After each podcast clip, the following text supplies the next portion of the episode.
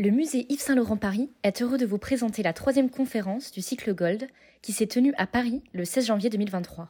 Intitulée Or et décor, les inspirations dorées d'Yves Saint-Laurent, elle a accueilli Alexandre Maral, conservateur en chef au château de Versailles, et Yvan Jacob, historienne de mode. Bonne écoute Bonsoir à tous, bienvenue euh, au musée Yves Saint-Laurent. On est très heureux de, vous accueillir pour cette troisième conférence euh, du cycle autour de l'exposition Gold, les ors d'Yves Saint-Laurent. Alors après deux soirées consacrées à la mode et aux bijoux, on va s'intéresser euh, ce soir aux inspirations qu'Yves Saint Laurent a trouvées dans l'art d'intérieur, dans les décors, les décors les plus célèbres de France et notamment ceux de Versailles, dont on va parler avec vous, Alexandre Maral. Euh, on avait une deuxième intervenante euh, qui n'a pas pu venir ce soir. Elle en est désolée, nous aussi. Nous, on va parler un petit peu plus du baroque et de Versailles avec Monsieur Maral. Les décors qui ont inspiré Yves Saint Laurent, bien sûr, il y, a les, a les plus connus. Il y a aussi les lieux où il a passé sa vie et, qu'il a façonné selon son goût. L'appartement de, la rue Vauban, bien sûr, avec le, bar des, des qui a été le premier important achat d'art dans son appartement. Celui de la rue Babylone, où il collectionnait euh, les bronzes Renaissance chinés à la galerie Pugel et, les pièces art déco. Il y a aussi, bien sûr, le, le château Gabriel en Normandie, pour lesquels Pierre Berger et Yves Saint-Laurent avaient fait appel au grand euh, décorateur Jacques Grange. Et puis, il y avait bien sûr ici la maison de couture, avenue Marceau, et c'est un superbe endroit pour commencer à évoquer ce thème. On vous a préparé quelques petites images qui nous avaient permis de, de commencer à préparer cette conférence. Yves Saint Laurent a, trouvé des, inspirations euh, un peu partout, à la fois dans, le, dans les décors, dans le, cinéma, dans ce qui euh, a fait son, enfance et sa vie depuis euh, Oran. Là, il y a évidemment des inspirations euh, dorées qui sont évidentes depuis l'Antiquité. On, va dérouler un petit peu rapidement parce que je vais pas prendre la parole trop longtemps, je vais vous laisser parler Monsieur Maral. L'importance du, religieux et de, de l'art religieux dont on va aussi parler avec vous. il y a une citation que que, j'aimais bien, que j'ai réutilisé dans, le catalogue de l'exposition. Yves Saint-Laurent disait Visuellement, l'église avait une grande importance pour moi, car c'est dans la cathédrale que se déroulaient toutes les messes importantes, avec les somptueuses chasubles, toutes les bougies, l'encens, c'était magique. C'est quelque chose qui, euh, qui a beaucoup influencé son œil et qui a beaucoup influencé son travail. Il a été aussi influencé par des, mentors importants qui étaient euh, Nadine et Guy de Rothschild et puis euh, Marie-Laure de Noailles qui avaient euh, dans son appartement des œuvres d'art incroyables et tout un ensemble d'œuvres d'art qui ont été qui, ont vraiment marqué Yves Saint Laurent. Je, voulais en parler un petit peu plus tard, mais je pense que bon, j'y reviendrai après que vous ayez parlé, Alexandre. On avait prévu de parler d'abord de Versailles et puis ensuite euh, de l'art déco, qui était euh, la partie dont, dont devait s'occuper cette euh, seconde intervenante. Donc j'en reviendrai, j'y reviendrai un petit peu après, on, on, en reparlera un petit peu après. Je vous propose de prendre la parole tout de suite, Monsieur Maral, si ça vous va. Ben, merci de, merci de votre accueil déjà. Et c'est très bien que vous me laissiez sur cette page, puisque vous voyez qu'à gauche, on est dans la chambre de la reine à Versailles. Et, et donc, ce que vous avez à l'écran, c'est la balustrade qui sépare euh, l'alcôve du reste de la chambre, balustrade en bois, en bois doré justement. Alors on va parler de l'or à Versailles parce que au fond euh, ça a dû en effet marquer euh, Yves Saint Laurent cette, cette présence de, de l'or à Versailles. Il y a dans l'exposition une phrase euh, je ne conçois la gloire que dorée. Hein. Donc euh, l'or est associé au pouvoir, à la gloire, et euh, Versailles étant une résidence de, de pouvoir, l'or y a toute sa place. Et cette place a dû vraiment l'impressionner. Alors j'ai aussi des, des, quelques images, j'avais préparé un, un, diaporama, il faut que je retrouve. Donc une vue ancienne du, du château, l'or est, est, présent sur les grilles, il y a les grilles de, de les grilles qui marquent l'entrée des différentes cours. La première cour, c'est la cour d'honneur. Ensuite, vous avez euh, la cour euh, royale euh, qui matérialise, la grille matérialise vraiment l'entrée dans la, ce qui est la maison du roi. Et puis l'or est présent aussi sur les toitures avec les, tous les ornements de plomb qui sont dorés. Hein, voyez. Alors c'est valable pour les ailes des ministres, et euh, c'est valable aussi pour euh, ce qu'on appelle le corps central du château, avec donc euh, ces lanternements de, de plomb, ces lanternements de plomb, et puis là tous, tous les faîtes des toitures qui sont euh, dorés, et puis la chapelle, j'y reviendrai tout à l'heure, euh, dont euh, les, les, ornements aussi sont, sont, dorés, mais alors comme elle est beaucoup plus haute que tout le reste du palais et qu'elle est de proportions relativement étroites, on a l'impression d'une chasse d'orfèvrerie dorée. Alors ça c'est donc une vue ancienne qui date du, du début du règne de Louis XV, mais qui montre comment le, château avait été euh, légué par Louis XIV à, ses successeurs. Euh, ici, une vue euh, d'une cérémonie euh, qui s'est déroulée dans la Galerie des Glaces à l'époque de Louis XIV. Je la montre parce que il y a, je vais parler de la Galerie des Glaces, mais aussi pour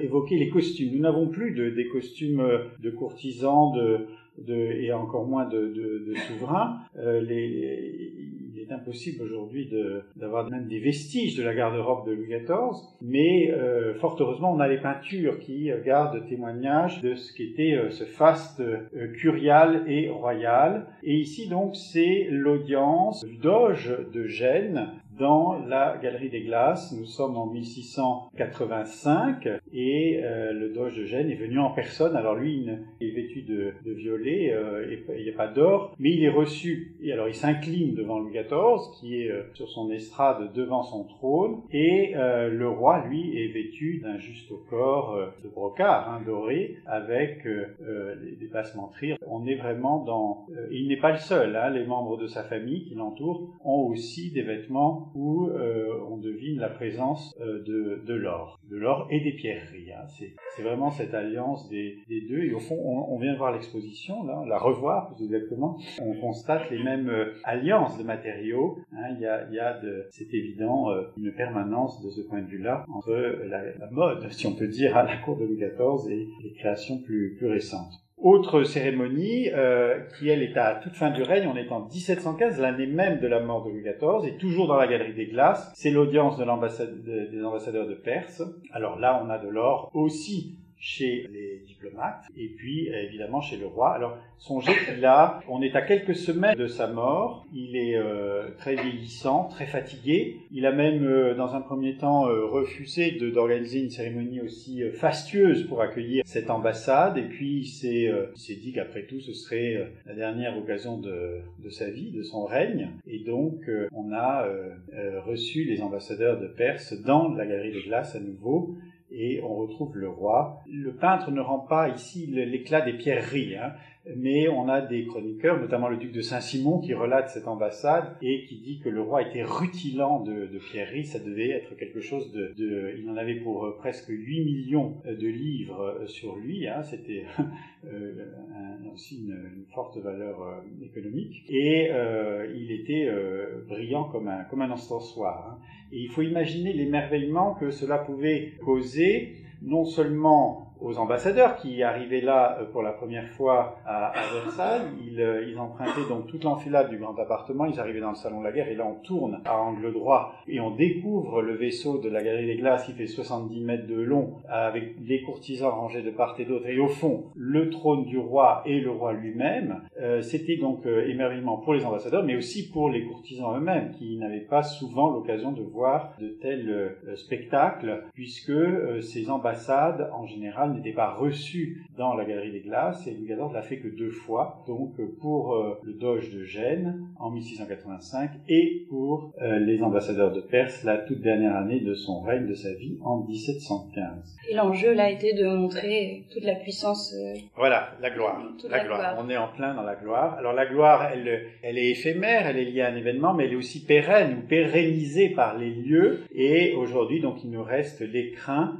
cette somptueuse galerie des glaces où euh, l'or évidemment est très présent, l'or et le cristal, euh, et quand le soleil s'en mêle, eh bien ça donne ce genre d'image qui, euh, qui renforce encore ce caractère lumineux et doré. Alors c'est l'or, il est présent sur les stucs, il est présent donc à, à, la corniche et au couronnement au groupe qui couronne la corniche. Il est présent à la voûte avec les encadrements des tableaux et certains fonds de, de tableaux qui sont dorés. Il est présent aussi sur les parois avec les chapiteaux et, les bases des pilastres qui sont de métal doré. Et puis, il est présent avec le mobilier. Alors, ce mobilier ne date pas de Louis XIV, il a été mis en place à la fin du règne de Louis XV. Sous Louis XIV, on avait un mobilier d'argent, donc plutôt un autre euh, éclat. Mais, euh, vous savez, Louis XIV a dû envoyer son, mobilier d'argent à la fonte hein, pour financer l'effort de guerre, et il l'a remplacé par un mobilier de bois doré. Et à nouveau, sous Louis XV, ce mobilier, ce premier mobilier de bois doré a été remplacé, et c'est le mobilier que l'on voit, euh, qui est donc euh, plus moderne, si vous voulez, que,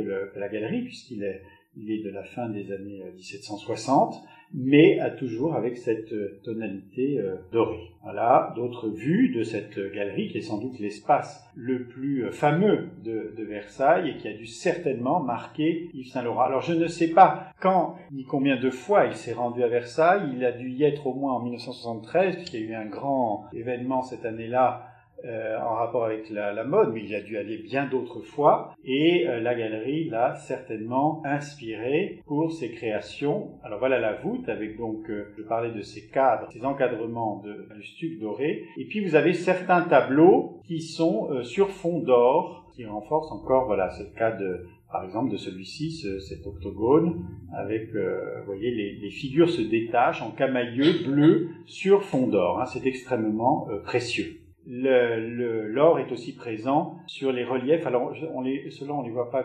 Ils sont présents sur les trumeaux euh, un peu plus larges de, la galerie. Ce sont les fameux trophées de bronze doré de Ladoiro, qui sont euh, vraiment des merveilles d'orfèvrerie, parce que je vous agrandis, la, la, finesse de ces reliefs, la qualité de la dorure aussi, euh, les rend tout à fait remarquables. Ce sont des trophées d'armes, d'armes antiques, avec, donc, vous voyez, c'est doré au mercure, hein, tout ça c'est une technique particulière qui permet justement, euh, qui n'est plus du tout euh, euh, en vigueur aujourd'hui, elle est, même interdite hein, parce que extrêmement toxique pour le doreur qui la, réalise, mais cette technique permet donc des effets de matière, vous voyez, il y a des mats, des brillants, et donc tout ça est subtilement mis en œuvre sur ces euh, grands trophées qui, sont, qui parsèment les parois de, de la galerie et des deux salons euh, qui l'encadrent. Je vais peut-être juste une toute petite parenthèse sur la, la, bataille de Versailles que vous évoquiez pour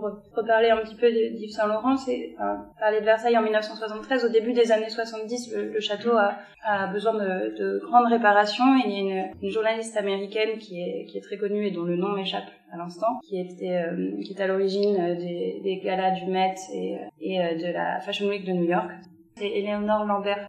Elle, organise euh, à Versailles une, une, bataille, ce qu'on appelle la bataille de Versailles euh, ensuite, euh, qui oppose six créateurs américains à six couturiers français, dans l'idée de, de, montrer que, que les États-Unis ont su former d'excellents créateurs qui sont prêts à rivaliser avec les, les grands couturiers français qui étaient jusque-là, qui dominaient totalement le monde de, de la couture. Je vous, je vous, conseille de, de lire euh, le livre de Robin Givan, qui est une journaliste américaine, sur la bataille de Versailles, qui est vraiment une, histoire euh, très intéressante et qui est encore assez peu connue. Alors la bataille proprement dite s'est déroulée dans l'Opéra Royal. Sur la, c'est là où on est. Mais je crois qu'après il y a eu un grand dîner. Euh, oui. Dans la galerie. Et le grand événement. C'était une sorte de concours. C'était un concours, exactement, un, concours euh, un peu non, non officiel pour, euh, pour, un, pour, un, gala de charité, mais qui marque vraiment. Euh, des thèmes. Non, de, non, un, un, thème libre, mais euh, mais où les, les créateurs français, donc Yves Saint Laurent était présent euh, parmi les, les, six, les six euh, créateurs français, ont fait vraiment de la haute couture dans le sens magnificence de la haute couture avec un très long défilé, et les Américains ont fait quelque chose d'un peu plus casual, et, et c'est aussi l'entrée de nouveaux de nouvelles matières dans, dans la haute couture, d'un style un peu plus sportswear, un peu plus décontracté dans la haute couture, et vraiment une, une révélation du, du niveau euh, des couturiers américains qui jusque-là étaient un peu moins bien perçus que, qu'évidemment que, que, la France. Alors, c'est plutôt les Américains. Il y avait un film qui était... Il y a un documentaire. Oui, exactement. Voilà, donc je remontre, euh, vous l'aviez montré, je sais plus. Non, pas encore. Pas encore, voilà. Hommage à ma maison, ça c'est 1990. C'est le seul cliché que je montrerai d'une création d'Yves Saint Laurent, mais pour moi, elle, elle dérive euh, directement, enfin presque directement, de ce qu'il a pu voir dans la Galerie des Glaces. J'ai lu quelque part que cette veste avait été inspirée par la Galerie d'Apollon au Louvre, mais je, je n'en pense rien parce que la, la Galerie d'Apollon n'a pas, comme euh, celle de Versailles, euh, cette mise en scène de la dorure et du, cette alliance avec le cristal Et la lumière, euh, on ne l'observe ça qu'à Versailles. Hein, là, ce petit trait de chauvinisme que vous me pardonnerez. Alors il y a un autre trait de chauvinisme qui dit que cette veste est inspirée du, du lustre qui est ici et que, c'est euh, l'hommage à ma maison réside dans cette euh, inspiration des salons de couture, mais on voit bien sur cette veste qu'il y a des, des, inspirations préalables et sans doute effectivement qui viennent de, de Versailles ou du Louvre. C'est vrai que c'est un très beau lustre, mais, mais quand même, mais quand même, on est voilà. Alors je vous montre un plan du premier étage du, château pour vous situer euh, la galerie dont je viens de parler, qui occupe donc euh, toute la façade donnant sur le, le jardin, et je vais vous parler d'autres espaces qui ont où l'or revêt une signification particulière. C'est évidemment la chambre du roi qui se trouve dans le euh, grand axe principal, l'axe de la perspective, qui d'est en ouest traverse tout le site de Versailles. Hein. Et voilà donc cette chambre euh, qui a été euh, restaurée et inaugurée en 1980. Euh, c'est la chambre de Louis XIV, c'est la chambre dans laquelle il, meurt, il rend son dernier soupir en 1715, et donc on a en, 1980 achevé le retissage de la tenture d'alcôve et du lit, ainsi que la restauration de, toute la pièce. Donc vous voyez là on a la dorure très abondante, dorure en plein même sur les sur les pilastres, sur le relief qui surmonte le, le lit du roi, avec cette figure de la France euh, qui veille sur le sommeil de son souverain. Grand relief de, Coustou euh, doré, doré en plein. C'est du stuc doré. Hein. Autre espace, alors on est voisin là de la chambre, c'est le cabinet du conseil, le lieu de la décision politique. Hein, c'est là où le roi tient le euh, conseil tous les jours. Et là aussi, donc, on a un décor de boiserie abondamment doré, qui lui date du règne de Louis XV. La pièce a été refaite au milieu du XVIIIe siècle, mais dans un esprit conforme à, celui qui était le sien sous, Louis XIV. Et puis alors, on trouve l'or aussi dans les jardins. Alors vous voyez sur ce plan, on voit bien le tracé de cette perspective qui traverse le château à l'endroit où se trouve la chambre du roi et qui se prolonge euh, avec donc euh, ce qu'on appelle la grande perspective euh, qui traverse donc le, le parterre d'eau, le parterre de la tonne, le tapis vert où elle est royale et puis ici le bassin d'Apollon et au-delà donc on a le grand canal. Voilà donc le bassin d'Apollon avec Apollon sur son char. C'est très important Apollon à Versailles parce que Apollon est le dieu du soleil donc et Louis XIV est le roi soleil. Donc c'est un symbole de pouvoir, un symbole de pouvoir bienfaisant. Hein. Apollon répand ses bienfaits sur le monde, comme Louis XIV euh, répand euh, ses bienfaits sur son royaume. Donc il y a, vraiment une, alliance, une identification du roi à ce dieu, et on trouve la figure d'Apollon euh, partout répandue dans Versailles dès, les premiers aménagements d'ailleurs que le roi y euh, fait dès les années 1660. Et ce bassin donc date de 1670. Il est dû à un sculpteur euh, d'origine romaine qui s'appelle Jean-Baptiste Tuby et il est en plomb, plomb revêtu de dorure. Hein, donc là vous voyez la dorure est un peu fatiguée sur ce cliché euh, car le bassin est, vient d'être la, restauration de ce bassin vient de commencer donc on retrouvera une dorure plus vibrante euh, à, l'issue de cette, restauration. Mais euh, l'idée donc est de montrer le dieu du soleil sur son char, euh, s'élevant de, des eaux. Hein. Il s'apprête à parcourir le ciel de sa course diurne et il s'apprête à répandre donc ses bienfaits sur, le monde. Et ce, voyez, ce char d'Apollon qui est placé ici, eh bien, c'est un point particulièrement visible de la grande perspective, puisque derrière se trouve donc le grand canal et le soleil couchant Hein, euh, vient euh, là encore baigner de sa lumière dorée euh, certains soirs. Alors ça se produit deux fois par an, il se couche véritablement dans l'axe, mais sinon les, autres jours il n'est pas très loin. Et en tout cas chaque fois on a, et qu'il n'y a pas de nuages évidemment, eh bien on a une sculpture qui prend tout son sens grâce à la lumière du soleil. Alors, elle avait été restaurée dans les années 30, il me semble. Le, le char d'Apollon Oui, alors il a été restauré dans les, euh, une première fois euh, à la fin du XVIIIe siècle et puis ensuite au début du, du XXe.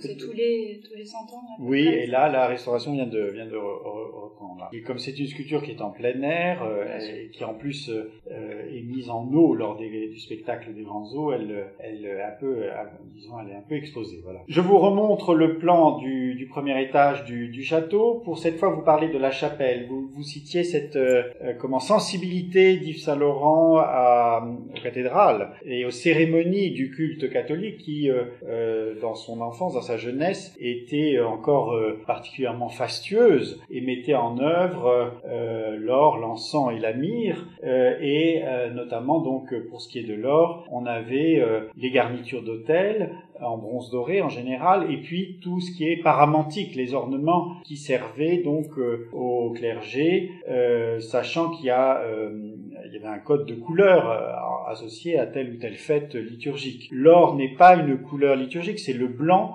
mais pour rehausser le degré de solennité de certaines fêtes, on remplaçait le blanc par de l'or. C'était le cas notamment euh, lors des grandes fêtes de l'année, comme euh, évidemment la fête de Noël ou la fête de Pâques ou la fête Dieu. Et donc là, c'est un petit peu comme ce que je vous montrais au début avec les grandes cérémonies organisées par Louis XIV dans la Galerie des Glaces. Eh bien, le, les lieux prennent tout leur sens par euh, les, les, spectacles dont ils sont le, le cadre. Hein. Et euh, la chapelle donc n'échappe pas à cette règle. Alors je vous remontre la toiture qui elle a été restaurée et redorée. Il y a le chantier s'est achevé l'année dernière. C'était un chantier qui a duré deux ans, qui a concerné tout l'extérieur de la chapelle ainsi que la charpente. Et euh, donc ça a été l'occasion de remettre en dorure les plombs de la toiture qui avait perdu cette dorure depuis le 19e siècle. Voilà une vue actuelle prise des toits, un peu plus éloignée. Là c'est des photos qui ont été faite par des drones et qui vous montre ce caractère précieux de la chapelle. Je parlais de chasse d'orfèvrerie. Il y a, c'est dû à ses proportions, c'est dû aussi à la, à la, préciosité de, la sculpture. Euh, et vous voyez, il y a, la dorure est présente euh, sur les plombs euh, de la toiture, mais aussi sur les huisseries. Alors, ce sont des ferronneries en l'occurrence qui garnissent les baies, les trois étages de baies, hein, rez-de-chaussée premier et étage attique et donc euh, ces ferronneries sont euh, intégralement dorées à l'intérieur comme à l'extérieur et renforcent ce caractère euh, éminemment précieux de la chapelle. Voici une vue aérienne hein, tout à fait étonnante. On voit bien le, système de répartition avec ces lambrequins hein, qui viennent recouvrir le fait de, de la charpente. Vous voyez, il y a espace euh, de circulation entre les deux lignes de crête et euh, ça retombe donc comme un tapis euh, sur les pans de la, de la toiture. Hein. Et puis vous avez aussi les carnes, les lucarnes qui sont doré. À l'intérieur, donc l'or est aussi très présent, mais alors euh, il est concentré sur euh, la euh, travée axiale, celle où se trouve le maître-autel avec son retable, et au-dessus et dans le prolongement de ce retable, eh bien l'orgue qui euh, tout cela faisant face à la tribune du roi. le roi donc assiste à la messe et aux offices à la chapelle depuis sa tribune, et donc il a la vue plongeante sur euh, le maître-autel, et il est face à l'orgue, hein, avec un emplacement tout à fait étonnant pour euh, l'orgue et pour la musique, euh, tient au fait que Louis XIV était un roi passionné de musique et qu'il voulait évidemment donner à la musique de sa chapelle toute la place qu'elle méritait. Alors il y a, c'est vraiment un, ensemble remarquable, dû à essentiellement deux artistes. Pour l'hôtel, pour toutes les sculptures de l'hôtel, c'est un sculpteur qui s'appelle Corneille Van Clève, qui n'est malheureusement pas assez connu, et pour l'orgue, euh, c'est une équipe de sculpteurs dirigée par euh, Jules Dégoulon, qui s'est euh, spécialisé dans ces décors intérieurs extrêmement raffinés, décors d'église aussi, puisque cette équipe est également responsable des stalles de la cathédrale Notre-Dame de Paris. Voilà le relief, le relief donc de devant d'hôtel. On parle d'antépendium hein, devant le l'hôtel euh, de la chapelle de Versailles, avec cette magnifique déploration du, Christ mort, euh, relief de bronze doré, donc c'est encore la technique de la dorure au mercure, qui permet donc euh, toutes ces nuances de surface, et un relief, là aussi il faut agrandir, ça tellement c'est beau, euh, la dorure, mais aussi la sculpture permet de, de créer des effets de lointain, d'éloignement, uniquement en jouant sur euh, les différentes euh, échelles de relief, hein, avec des, des, parties en relief plus saillants pour signifier les premiers plans, et puis des reliefs écrasés pour suggérer les lointains. C'est vraiment là un des plus beaux morceaux de sculpture du XVIIIe siècle français. Et donc, je pense que j'ai aussi une cliché de l'orgue. Euh, avec donc le volet qui couvre, qui cache les claviers de l'orgue. Hein, vous voyez, il est monté sur gond et qui représente le roi David en train de jouer de la harpe. Et donc ce relief est exactement face à Louis XIV lorsque Louis XIV est présent à la chapelle, avec donc ce, face à face fascinant entre euh, le roi David, roi de l'Ancien Testament, qui a reçu euh, l'onction du sacre, et euh, Louis XIV, lui aussi roi sacré, mais évidemment d'un tout autre registre. Et alors là, c'est du bois doré, ça, dorure, dorure à l'eau, et avec là aussi des, effets de, matière, mais qui sont dus à la technique aussi, qui sont permis par la technique de dorure, notamment tout ce qui est après, hein, c'est-à-dire les couches préparatoires à la dorure. Voilà le, le visage du roi David et euh, détails de sa, de sa art. Alors, je parlais donc des, des, des ornements. Nous n'en avons plus. Tout a été vendu à la Révolution et tout a disparu. Nous n'avons plus les ornements euh, liturgiques, le, toute cette, euh, cette paramantique qui était conservée dans les sacristies de la, chapelle royale. En revanche, euh, nous avons euh, des livres liturgiques,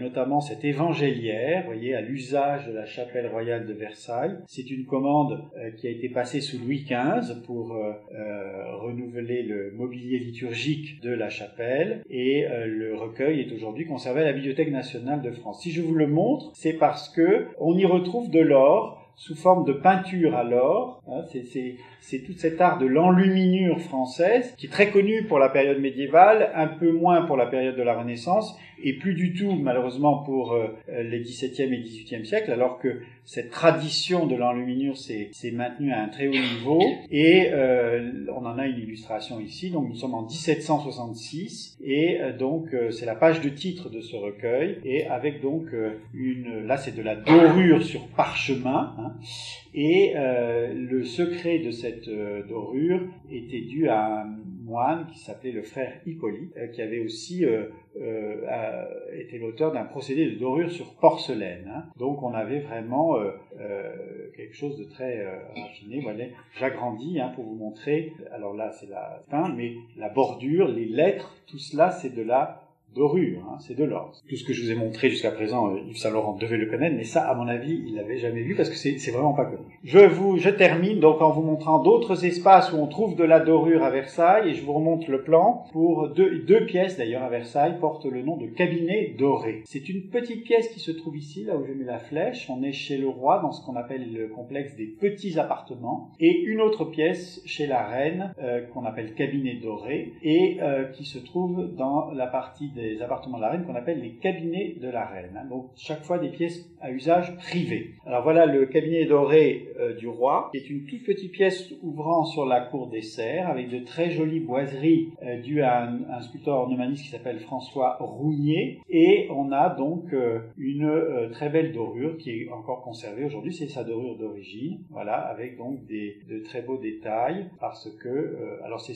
une dorure sur bois, c'est une dorure à l'eau. Hein. On a ces motifs de de chien ici et euh, tout un registre d'ornements assez fantaisistes qui, qui annonce hein, euh, l'art rocaille. On est là au tout début du règne de Louis XV et euh, voilà la tête de chien avec les qui portent des paniers de fleurs. Ces dorures, c'est doré sur fond blanc. Et l'autre pièce donc se trouve ici côté reine. On est donc à l'époque de Marie-Antoinette. C'est le cabinet doré ou grand cabinet intérieur. Donc euh, également une pièce. alors là les, les boiseries sont sont beaucoup plus récentes. Hein, des, années 10, début des années 1780 et elles sont dues à euh, deux sculpteurs, les frères Rousseau, Marceau, qui ont travaillé d'après un projet de l'architecte Richard Mick. Et donc, mais c'est la même technique, la même technique de dorure sur bois, avec cette fois des motifs néoclassiques, notamment antiquisants, et qui préfigurent même avec les sphinges que vous voyez là, le style qu'on a appelé retour d'Égypte, hein, euh, qu'on a associé évidemment au directoire, mais qui était présente dès les années 1780 euh, en France. Voilà, avec euh, les deux sphinges qui encadrent les, les cassolettes fumantes juchées sur leurs trépieds et euh, donc une ornementation très très raffinée, très fine hein, pour le coup, qui euh, euh, caractéristique de, de, ces intérieurs raffinés. Donc pour vous dire que l'or, on le trouve dans les espaces de prestige, dans les espaces d'apparat, dans les espaces associés à la gloire, mais on les trouve aussi dans les espaces intimes liés au plaisir. Enfin, il est, vous l'avez compris, il est partout à Versailles et au fond, c'est sans doute cette image d'un Versailles doré qui a dû profondément impressionner Yves Saint Laurent. Voilà un autre détail donc euh, euh, de, la porte. Hein, vous voyez cette, euh, je vous montre parce qu'on c'est une pièce qui n'est plus accessible aujourd'hui. Elle est beaucoup trop fragile. On ne la voit pas. On ne la voit qu'à travers une cloison vitrée, c'est-à-dire assez mal. Et en fait, on a, vous voyez, la fumée qui s'échappe en partie haute. tout ça est d'un très très grand raffinement que l'or vient évidemment mettre en valeur. Et je termine donc sur cette vision de ces deux singes dans un endroit de une partie de Versailles où on pourrait s'attend à trouver autre chose que de l'or, mais on le retrouve là parce que euh, l'or est, est, est, omniprésent à, à, Versailles. Alors justement, vous nous avez montré des, des images euh, qui vont euh, de, du règne de Louis XIV, qui passent par celui de Louis XV jusqu'à Louis XVI, Marie-Antoinette et même le directoire. sous l'Empire aussi, il y avait un usage de, de l'or important, et il y en a beaucoup aussi à Fontainebleau. Est-ce que c'est quelque chose qui correspond à une période de vraiment de, de, de la grandeur de la France, en tout cas l'idée ce qu'on se fait de la grandeur de la France, qui Saint Laurent pouvait faire de la grandeur de la France un peu comme tout le monde ou est-ce que c'est quelque chose qui préexistait déjà beaucoup, l'usage de l'or? La, question qu'on a envie de se poser, c'est pourquoi il y a tant d'or dans tous ces espaces et à toutes ces époques? Ben, je, je, pense que l'or est associé au pouvoir à toute époque et simplement euh, est magnifiquement mis en œuvre à, à, à Versailles. Mais ensuite, en effet, ça s'est ça s'est prolongé, ça c'est cette tradition est restée euh, sous l'Empire euh, au XIXe siècle. Mais euh, à mon, à, mon, sens, la plus belle illustration à Versailles. C'est quelque chose sur, le, sur, lequel on a travaillé aussi dans cette exposition. L'idée que Yves Saint Laurent avait évidemment une connaissance euh, extrêmement forte de, l'histoire de l'art, de la symbolique de l'art aussi, euh, l'or est extrêmement lié au pouvoir. Et on a cette idée que Yves Saint Laurent a utilisé de l'or en petites touches sur ses vêtements dans l'idée de transmettre un pouvoir qui était essentiellement masculin aux femmes avec aussi beaucoup d'humour et, et, et, un peu de dérision de, de transmettre des insignes de pouvoir euh, sur les femmes sous, sous la forme de, de, boutons sur les vêtements euh, avec euh, avec beaucoup d'humour aussi. Je sais pas si c'est quelque chose qui vous parle sur la symbolique de, de l'or en général. Est-ce qu'il y en a dans les églises aussi? Alors oui, c'est Dieu, c'est Dieu, c'est Dieu et c'est le pouvoir. C'est toute forme de pouvoir, pouvoir divin, pouvoir humain. Et euh, l'or est là pour euh, soutenir l'éclat. C'est une, il y a l'idée de gloire, comme le disait la, la citation que, j'évoquais. Euh, la gloire, c'est la communication de cette excellence. On, on, prend conscience qu'on est dans un, lieu euh, de pouvoir grâce à à la dorure, grâce à l'or puisque justement l'idée de, cette exposition, c'était aussi d'offrir une appréciation visuelle de, l'œuvre d'Yves Saint Laurent, une appréciation plastique presque, puisque euh, l'or dans, le travail d'Yves Saint Laurent est, est, à la fois euh, parfois matière et aussi couleur souvent, et c'est euh, une étude de cette symbolique de l'or et de la personnalité d'Yves Saint Laurent qu'on avait souhaité faire à travers cette exposition, et à travers aussi trois axes majeurs de la personnalité d'Yves Saint Laurent, puisqu'il était très épicurien, il était magicien, ça c'était un peu ce que je vous disais dans l'utilisation qu'il faisait de l'or et dans la transmission qu'il en faisait pour les femmes qu'il habillait, et il était aussi et c'est toute l'utilisation qu'il a pu faire de, de, des différentes inspirations, donc celle de Versailles, celle des églises, pour euh, travailler son, esthétisme et pour euh, mettre au point son œuvre et, et, ses vêtements. Donc Yves Saint Laurent était esthète dans sa façon de, de vivre et dans les lieux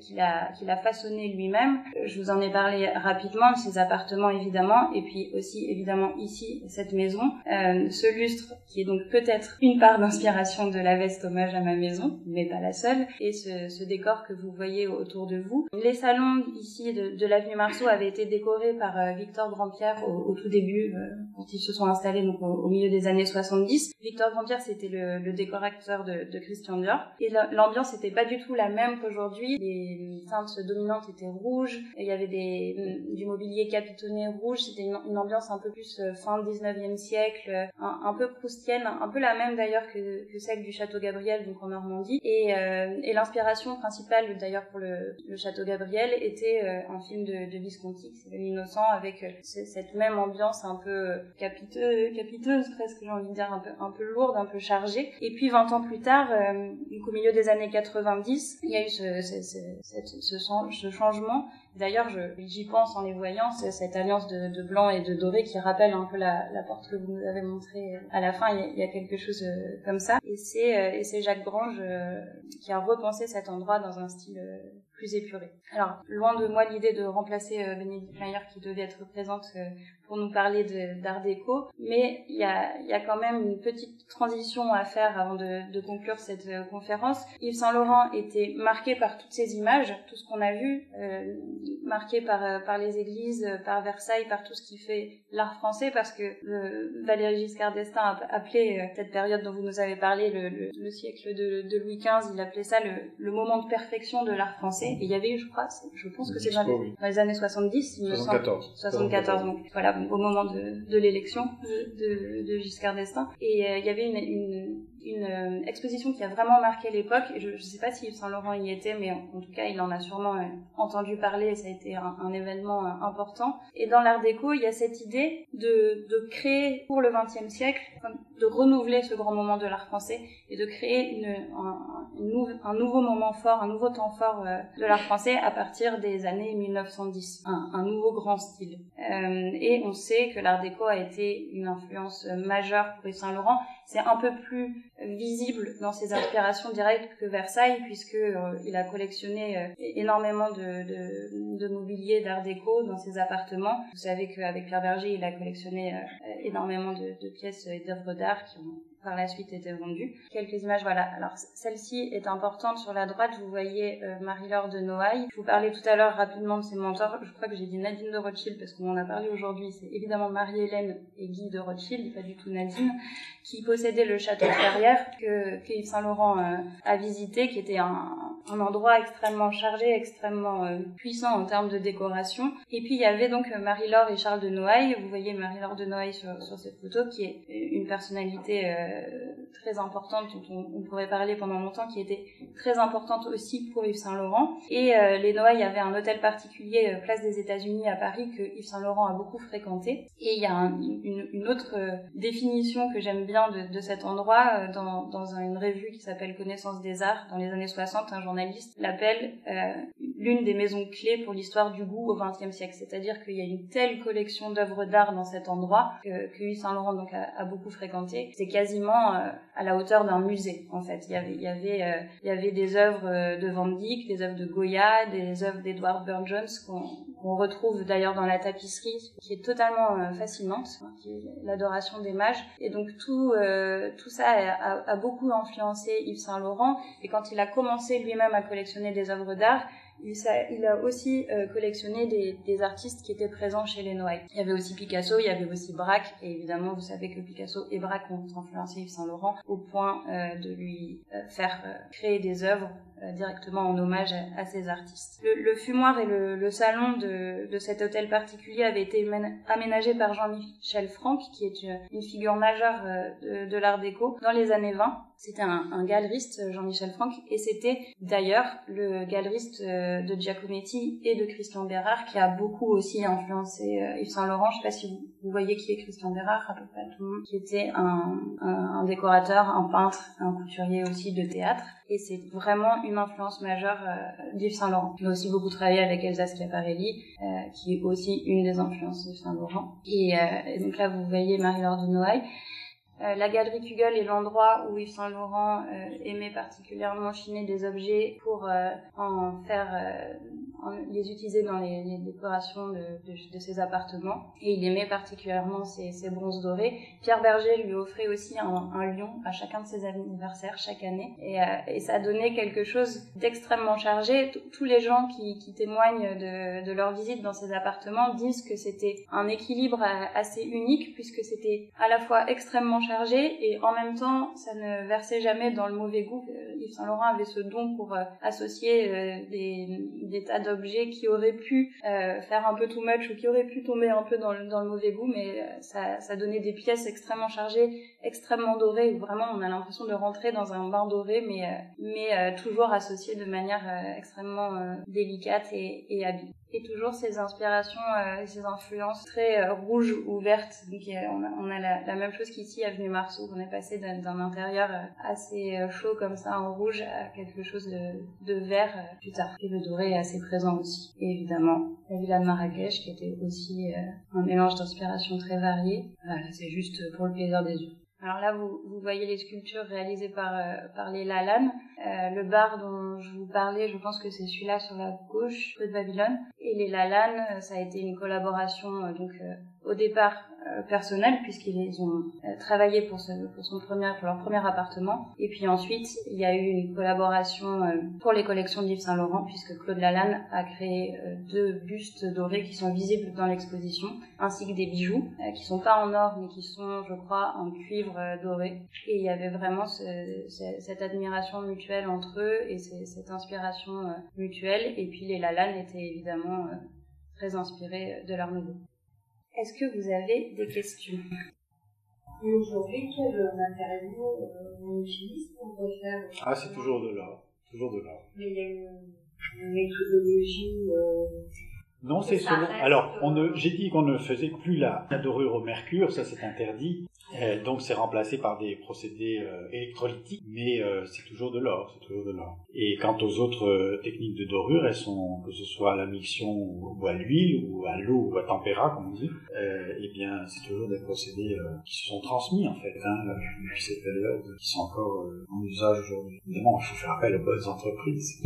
On sait les quantités qu'il a fait. Alors, alors c'est très impressionnant parce qu'on a des grandes surfaces, mais en fait la feuille d'or est très très fine, donc c'est pas un poids énorme, hein, mais, mais en, impressionnant. C'est ah, c'est intéressant ce que vous dites, euh, parce qu'il y a un parallèle avec euh, le travail dans la mode et le travail aussi d'Yves Saint Laurent, c'est qu'il y a euh, une impression d'or massif qui est, qui est atteinte par des, des techniques de d'esbrouf de feuilles d'or en fait qui viennent recouvrir d'autres matériaux et Yves Saint Laurent a aussi utilisé l'arrivée des du lurex et de d'autres fibres bien moins coûteuses que les que les fils métalliques mais qui apporte aussi d'autres d'autres choses comme la souplesse du vêtement, etc. Mais en tout cas des, des robes entièrement dorées qui sont faites de, de matière plastique. Il y, a, il y a deux domaines où il n'y a pas d'esbrouf, où on a affaire à des pièces en or massif. Euh, c'est euh, pour l'orfèvrerie religieuse, euh, tout ce qui sert au culte. Il faut, il faut de l'or massif. Simplement, on n'a plus rien de tout ça. Tout a été fondu à la Révolution. Et pour la vaisselle du roi, la vaisselle d'or du roi, elle est en or alors, il, n'a pas que de la vaisselle d'or, parce qu'il mange aussi dans du vermeil, il mange aussi dans de l'argenterie, il mange aussi dans de la porcelaine, mais il a un service en vaisselle d'or, et là, c'est de l'or massif. Qui est une réserve monétaire, en fait, parce que cette vaisselle d'or, elle n'a pas attendu la Révolution pour être fondue. Elle a été fondue déjà sous Louis XIV, Louis XV l'a reconstituée, et Louis XVI l'avait euh, fait fondre euh, pour euh, récupérer le métal. Et ça m'a étonné parce que vous disiez qu'il n'y avait aucun vêtement. Non, euh, non, non. Il y a quelques vêtements euh, 18e, mais. Euh, par royaux, par, royaux. Et je n'ai pas parlé, mais il y avait aussi à Versailles, présenté dans les différents salons du grand appartement, des tapisseries euh, à fil d'or. Et elles ont été brûlées, alors sous la Révolution, pour récupérer le, le, le fil. si on veut voir des tapisseries à fil d'or, il faut aller au Vatican. Donc finalement, il reste encore euh, des choses d'époque à Versailles. oui, alors il nous reste quand même tous les crins. Euh... à part le bâti. Euh... C'est déjà pas mal. C'est déjà pas mal parce que le château aurait pu être détruit. Alors dans l'exposition Louis XV en ce moment, il y a deux tenues, une féminine et une masculine, du musée Galliera, oui, juste à côté, qui sont pour nous superbes, mais qui sont euh, très simples par rapport à ce que devait être une tenue royale. Oui, parce qu'elles sont placées, donc vous faites allusion à l'exposition sur Louis XV qui se déroule en ce moment au château, jusqu'au mi-février, 19 février, Et donc ces deux tenues ont été placées dans une section de l'exposition qui vise à évoquer les soupers de société du roi. Donc on est plutôt dans la sphère de l'intime, et avec des tenues plus simples que les tenues d'apparat, le grand habit que je vous ai montré donc euh, sur les, clichés des, qui gardent euh, le témoignage des, grandes cérémonies organisées par, par le roi. C'est vrai. Les vêtements, ça, ça s'use quand même. Hein. Il n'y a pas besoin de révolution pour les changer, et euh, donc on, on ne les conservait pas. Et puis ils étaient retaillés, recoupés, le tissu était réutilisé pour faire d'autres choses. Donc en fait, ils étaient vraiment effectivement utilisés, euh, usés jusqu'à la corde, mais, mais aussi euh, souvent euh, coupés pour en faire d'autres choses. Et a des bijoux y a une couronne dans cette exposition. Qui Oui, une couronne qui a servi pour le sacre de Louis XV, qui est un peu miraculé, hein, parce qu'on retirait, on récupérait les pierres pour en faire un autre usage. Et donc on a très peu de bijoux conservés. Et qu'en est-il aujourd'hui du, du, métier de, de doreur? Est-ce qu'il y a toujours euh, une, une, vocation Ah oui, oui. On a des doreurs au, au château, puis euh, nous faisons aussi appel à des entreprises extérieures euh, avec des, des doreurs formés selon des techniques traditionnelles. Pour la jeune génération, c'est toujours une envie qui perdure. Oui, alors peut-être pas du, toute la jeune génération, mais, mais, mais c'est un métier qui rencontre encore des vocations. J'avais juste une question que je voulais vous poser tout à l'heure. Est-ce que Louis XIV, qui est le roi soleil, on associe complètement à l'or, est-ce qu'il a vraiment mis de l'or partout plus que ses prédécesseurs? Ou est-ce que c'est une image qu'on a et l'or était déjà extrêmement présent avant lui? Je pense qu'il il a quand même porté le, cet art du faste et de la magnificence à un degré que, qui n'avait pas été vraiment atteint euh, jusque-là par ses prédécesseurs. On peut citer peut-être François Ier à Fontainebleau, mais quand on voit ce qui reste de, de François Ier, ce sont des décors très raffinés, mais où, l'or est moins, moins présent. À Chambord, il n'y en a pas non plus. Non. Donc je dirais que voilà, on a atteint, un, du point de vue de l'or, c'est un moment de perfection. Et, c'est très fréquent que les, les défilés de mode euh, face à Versailles, comme je pense à euh, un défilé il y a deux ans de Dior. Euh, oui, Dior a fait un défilé. Non, c'est pas très fréquent, mais ça arrive. Il y a un film d'ailleurs. Est-ce que Versailles est toujours une source d'inspiration selon des demandes de maisons particulièrement Je pense que c'est plus une source d'émerveillement que d'inspiration proprement dite, mais après c'est comme ce qu'on a vu avec Yves Saint Laurent, il n'y a pas vraiment une, une, inspiration directe, mais on sent qu'il il a, il a vu, il a été émerveillé par ses décors et ça se traduit dans ses manières de sa création. Je pense que c'est plutôt sur ce registre-là. Sur, cette question-là, il y a un livre de Laurence Benaïm qui s'appelle Versailles et la mode, qui retrace aussi euh, l'histoire de Versailles et des, des, créateurs. Il y aurait une expo à faire sur ce sujet. Versailles et la mode. On va s'y atteler. ben, merci beaucoup. Si vous n'avez pas d'autres questions.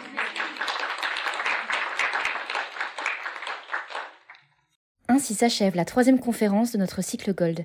Nous espérons qu'elle vous a plu. N'hésitez pas à vous tenir informé de notre programmation sur notre site internet et sur les réseaux sociaux du musée. Nous sommes toujours très heureux d'avoir de vos nouvelles. À très vite au musée Yves Saint Laurent Paris.